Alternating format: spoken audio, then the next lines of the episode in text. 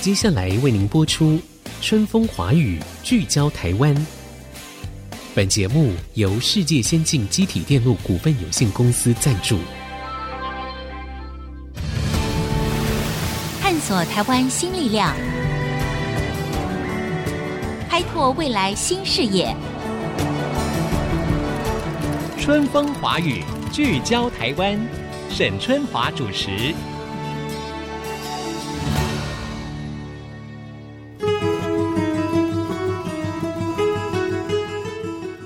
各位听众朋友，大家好，很高兴呢跟大家在空中又见面了。欢迎收听《春风华语》，聚焦台湾，我是沈春华。根据这个经济部中小企业处的资料显示，哈，您知道吗？在台湾呢，每使用二十三度的所谓绿电，就可以相当于一棵树平均一年可以吸收的二氧化碳的量。所以呢，当然我们知道这个绿电很重要了，而且在我们节目当中，其实也不断的制作有关于，比如说这个永续啦、环保啦、节能减碳这样子的议题哈。但是你会说，哎呀，这个使用绿电跟我们生活没有关系啊，我们到哪里去用这个绿电呢？哎，现在有机会了。台湾呢有一家新创公司呢，就推出了一个所谓的绿电订阅制。听起来很新鲜吧？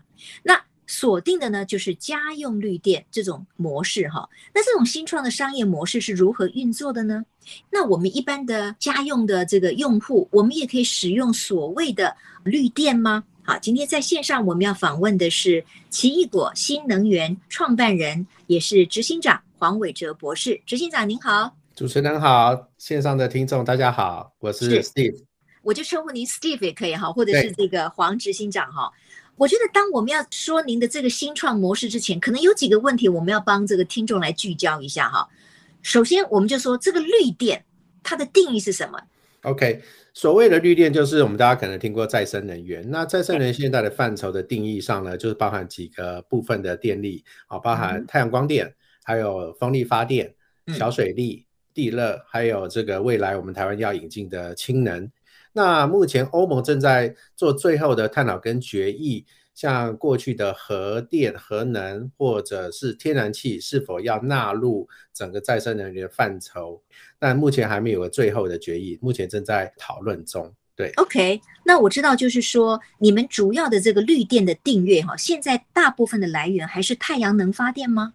呃，是的，没错，我们其实两年前就跟。不同的太阳能发电业者接洽，那目前最主要来源还是太阳光电。嗯、那可是接下来呢的两三年，我们也在做这个小水利或者一些风力发电的一些策略采购的计划，所以未来也会有不同种类的再生能源会提供出来做一个产品的订阅。好的，那呃，我在那个节目开始的时候呢，我就说哦，现在有一种新的商业模式，就是所谓的订阅绿电，哈，就是绿电的订阅制。那这个名词听起来其实也蛮有趣的哈，就是我们知道我们现在在线上可以订阅很多种不同的服务嘛，我们也可以订阅，比如说这个 YouTube 固定产出的东西，或者是线上的学习哈，我们可以订阅很多的商品的资讯的讯息等等。可是绿电怎么订阅哈？这个就真的很妙了哈！我可不可以请执行长先说明一下，这个商业模式的创新是在哪里？OK，诚如这个主持人说，现在我们在生活里面呢，就离不开订阅经济。是。那我其实，在多年前就一直想说，怎么样有一个创新又最简单的方式，让一般民众都有机会参与或直接使用再生能源。嗯，哦。那其实也重复思考的这个改变了很多次的不同的商业模式。最早是想要说哦，要不要在民众的家里的屋顶上架设太阳能板？可是后来了解这个整个台湾的整个行政流程程序要所付出的成本代价其实是蛮高的。对，所以后来想说有没有个最简单的方式，让一般民众，然后像我们做电商这样子，用一个订阅的方式，线上就可以订购、定期定额去订购他所需要的绿电的度数。我们就是想说，哎，那可以用类似订阅制包。包含共享平台这样去做，那同时在串接发电厂，就是再生能源的发电业者，他们所提供的绿电，然后再透过台电的既有的电网做直供的方式，然后送到这个家户去。所以这整体的运作方式就好像电商的订阅经济，然后用大家都有机会用最简单的方式来做一个参与，所以这个整体的想法商业模式就是这样子，差不多两三年时间，这样子慢慢慢慢打磨出来。嗯，OK，好。那你刚才提到了很多不同的相关的企业的这个伙伴嘛，哈，就是这个商业平台里面，嗯、包括你说本身你就是要串接什么再生能源的发电厂嘛，然后台电也要这个进来。那我的意思就是说，在你们这个所谓的新创的商业模式之前，难道绿电是没有办法供应给一般的家用的用电户吗？那他们这些绿电都到哪里去了呢？是透过什么平台呢？以往就是我们在两年多前，政府还没开放我们叫做电力自由化这个制度之前呢，嗯，所有的再生能绿电呢都是透过我们叫做趸售制度，就是回卖给台电，台电会用固定的一个价格去收购。保证收购这个再生能源二十年的时间，嗯、哦，所以过去的几乎百分之百的再生能源都是回卖给台电。那一般的民众呢，其实是没有直接申购绿电的管道，因为台电呢，他们买了绿电之后，他们就是一个整个综合电力的来源。对，哦，所以现在整体来说，整个台电的发电比例都是还是以烧油、烧煤、烧炭为主，所以台电也会把这个再生能源的额度呢去做节能跟减碳跟碳排的一个系数。哦，所以一般民众是没有办法直接去买得到这个所谓的绿电，包含有凭证，就再生能源凭证的绿电的。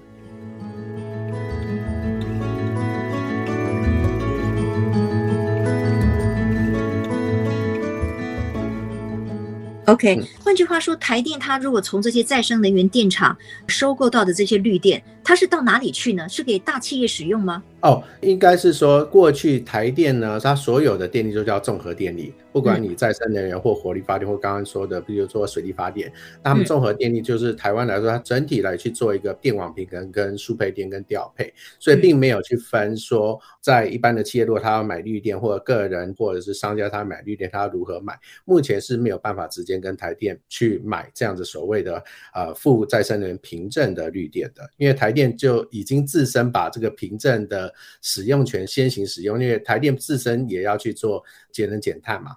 嗯，那等于说现在大家所每使用的一度的电，其实有八到九趴的涵盖量是本来就是绿电的涵盖量，是这样子。哦，OK，但是我们只收到一张电费嘛，对不对？对，对，我们目前只收到一张电费，那上面其实没有告诉我们太多资讯嘛。嗯。好，那这样子我就觉得很好奇了。所以您的这个所谓的绿电的平台，就是说有意愿的人，他可以大部分使用的是绿电。那这个中间最主要是什么？是一种符合环保意识的一种生活的概念呢？还是说你们这中间可以提供什么样，也许稍微平价一点的绿电吗？因为绿电它的成本不是相对比较高吗？那一般的民众他使用绿电、订阅绿电的 incentive，就是他的动机是在哪里？是的，其实蛮有趣的。这也回复主持人，其实我们这个平台上线以来，整个成效有点出乎我们意料之外。我们这。运营差不多半年多下来，其实已经累积了申请用户突破了三千个一般个家庭用户。那我们去做细部的用户分析啊，就说，哎，是什么样的原因或诱因让你要使用我们的产品或服务？哦，其实分析下来呢，不讳言的，就将近八九成民众比较在乎还是说电费的问题。是、哦，就是他们会说，哦，绿能环保很好，但是只要不增加我的电费负担，我就愿意用。哎，可能就跟台电差不多价格，每个月电费单折算差不多，他就愿意用绿电。好，那实际上呢，其实我们现在绿电的价格呢，不代表一定比较贵，我们是采取一个亲民的电价。这代表什么意思？其实我们现在呢，就大家都非常勇敢，在夏季电费哦，如果你那个用电量比较高，特别是这两年疫情关系嘛，很多家庭都是在家工作 from home 的形式，那我们就分析，其实台湾哦，就是每个月用电量比较高的，每个月用电可能超过七百度以上。其实你只要一家三口四口啊，白天有人在家会吹冷气，其实就很符合这样子的一个目标客户族群。那这样子的用户族群呢，在台湾就有一百八十五万户。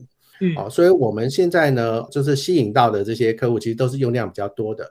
那他在用电的时段，就尖峰的时段呢，我们的电价反而是比台电便宜。因为呃，台电的电价来说，尖峰的时段，因为七月一号开始涨九趴嘛，哦，大家应该知道，就是说一千度以上，哎。涨九趴之后，其实一度电是将近七块钱。嗯。是，那我们现在主打是比较亲民的电费啦。我们现在亲民电费的意思是说，一度电只要五块多。那整体来说结算下来，你不止在尖峰的时候呢，你会用到最多的绿电。那第二呢，尖峰时候的一个电价又比台电便宜，所以整体结算下来，我们的经验，一般的三到四口家庭，如果你夏季电费啊，很容易就是一个月是差不多四五千块嘛。好，因为我们两个月是一起嘛，一起电费单，其实现在很多家庭都是破八千到一万块。对对，那这样结算下来哦，那其实你这样子一起都可以节省到一千多块。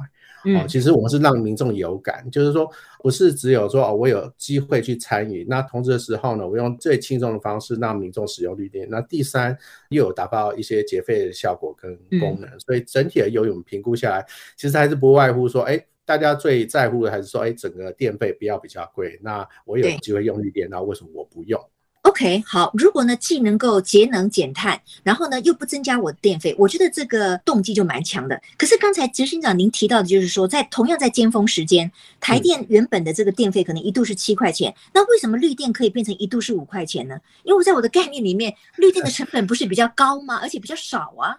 是，呃，其实对一般人的概念都是如此。其实我跟主持人稍微说明一下哦，其实我在绿能这个产业已经是第十六、第十七年，那整个产业链环节我都做过哦。可能从最早的太阳能晶片啦、细晶圆啦，到电厂的开发、规划、设计、融资、投资，我都做过。那为什么我要转往平台来做发展呢？其实我最主要就是看到未来整个绿电会平价化。因为如果真的去盖一座太阳能电厂哦，我们讲说可能是一个 mega 瓦等级的一个百万瓦等级的太阳能电厂，它的真实成本回推每度电的成本其实不到三块钱，只要两块六到两块八哦。对，其实已经可以很贴近我们所谓的市电的价格。呃，可能主持人有听过这个最近个离岸风场嘛，其实非常的热络。对、哦，那如果就离岸风场就第三期的一个建制的成本哦，我们所知道的情况下是一度电差不多只有不到两块钱，一块六到一块八。哦，这代表是什么样的讯息呢？就是说，再生能源、绿色电力的成本已经是越来越有竞争力，而且我们在。看这整个趋势哦，在二零二五之前呢，其实整体的绿电成本呢，就会跟传统市价做黄金交叉。嗯嗯。所以我们现在都知道，一般的电费可能三到四块钱左右嘛。嗯。好，那所以到那时候呢，绿电成本差不多会到达这样的一个级距。这也是为什么我们要提早去布局一般的家庭用户啦，或者是零售市场啦，因为我们真正看好是未来整体的一个发展。其实绿电来说，其实不像以前。大家觉得好像那么贵，其实这十年下来，绿电的成本已经跌了九成，已经跌了九成。对，这十年下来，所以是非常有竞争力的一个再生能源。对，OK，好，哎，那这个真的是有点出乎我的意料之外。可能很多的听众也觉得，哇，原来，呃，绿电的这个成本呢，不断的在降低当中，所以它越来越有竞争力。嗯、也就是说，我们每一个人可能就可以使用更符合节能减碳这样子的绿电了。但是，到底要怎么样做才能够用到这些绿电呢？我们要先休息一下，广告回来之后，我们继续来收听春风华语，聚焦台湾。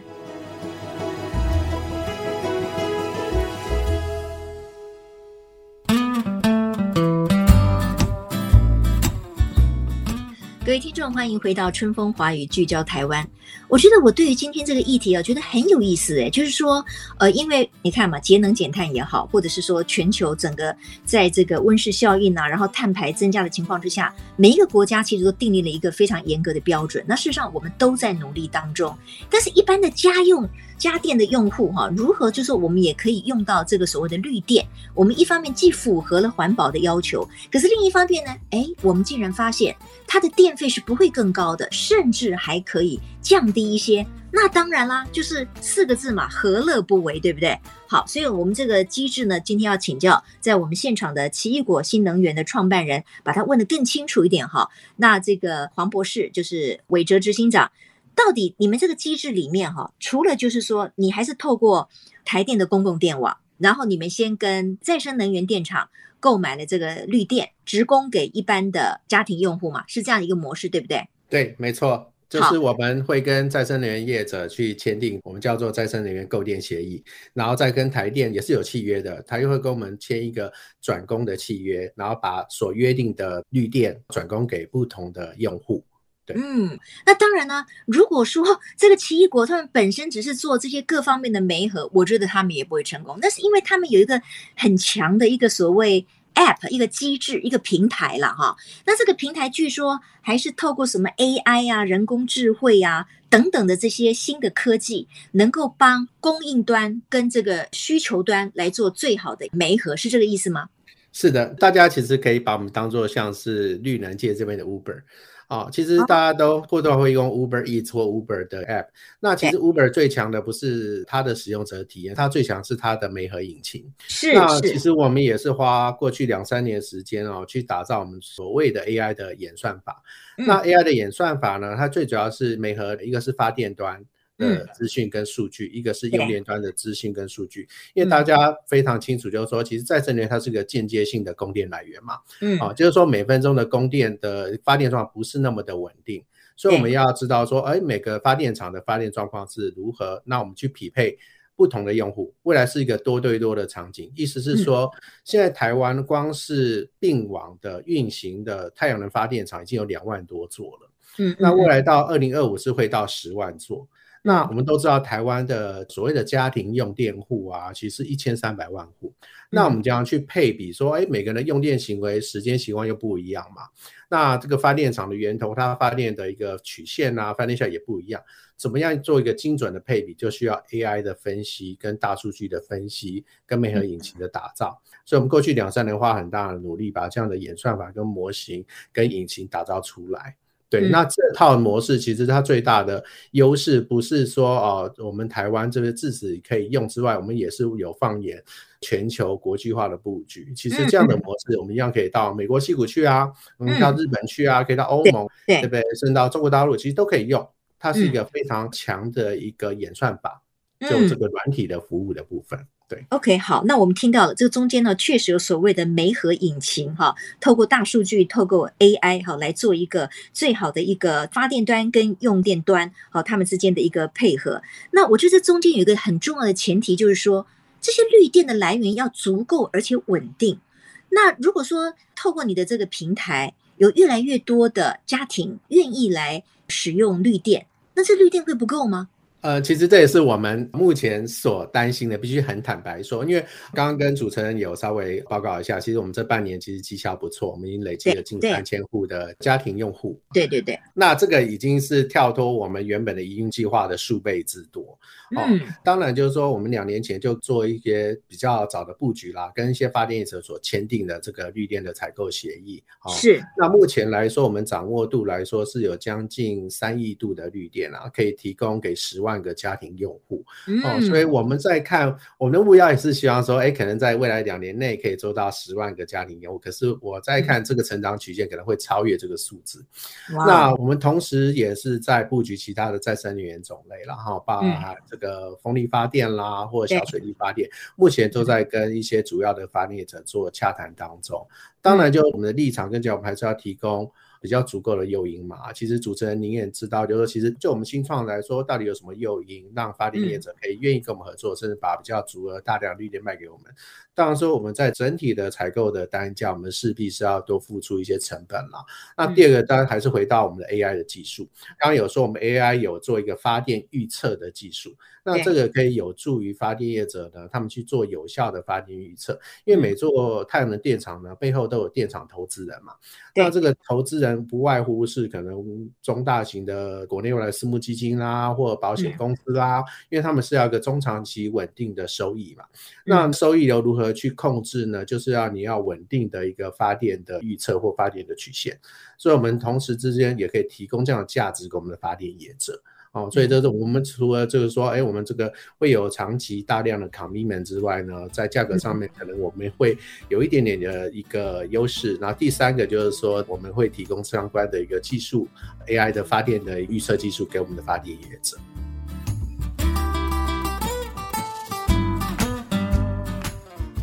那如果说现在有这个家庭用户哈，因为你们主要是针对一般的家庭嘛，那你们不卖给大企业吗？你们一买买很多啊，你们也省事啊。是没错，其实我们这半年了，其实我们知名度越来越有嘛。这半年接触差不多将近六七十家不同的企业啊，那很多的大企业都说，哎，我一年采购量可能就超过可能将近一亿度，甚至更多哦，我就整个帮你包下来就好，甚至有的大企业说，哎，我就把你公司买下来就好了。对啊，但是呢，这个并不符合我们的理念啦。我们的初心是说，我们相信这个永续生活必须从家庭做起，是哦，而且我们也觉得能源转型必须要人人都有机会参与。对，哦，所以这是我们的初心哦，所以我们会希望以一般的家户为主。嗯、我们甚至第四季呢，十月开始我们会开始推广到一般的小商家或餐饮业者。嗯我们现在也跟很多餐饮开始展开洽谈跟合作，那我们会帮他们量身定制他们所需要的绿电方案。大企业我们是不排除了，我们会比较希望能够有影响力的企业合作，譬如他真的做很多社会公益啦，或者是他做很多的 CSR 啦，然后我们是真的看得到，不是真的是被，譬如说供应链要求他一定要买绿电才才去买。我们会希望说，它是长期有在做社会影响力的企业，我们是希望跟这样的企业做结盟比较有意义。对，嗯，那一般人如何定呢？就是上到你们的那个什么 App 的平台，然后就在线上就可以变成订阅户了。对，其实是四个步骤。当然上到我们的平台。那第二个，你可以挑选你要的绿电方案。嗯、我们现在绿电方案其实它像电信业者的方案一样，可能有不同的方案类型的，四九九啦、九九九啦。啊，那第三，你就是填你的资料。那填资料送出之后，我们后台就收单。收单之后会审核，审核完之后呢，台电就会去换装智慧电表。嗯，那换装完之后呢，原则上就可以开始送电了。所以只要四个步骤，那线上只要三五分钟就可以完成这样的程序。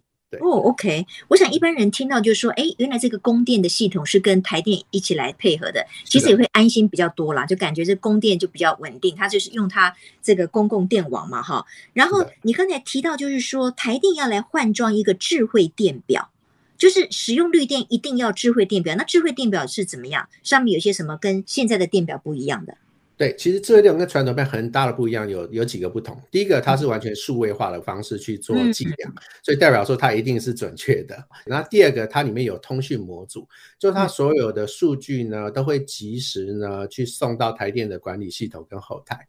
这是每分钟去做传输的线上传输的。那第三个好处，它可以提供可视化。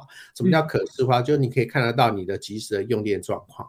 因为我们过去呢，就是每两个月才收到一个冷冰冰的账单嘛。因为刚刚 沈姐有说，哎，这账单上面，我说真的，我以我而言，过去我都看不到什么资讯啊，就告诉你多少度多少钱，就这样而已啊。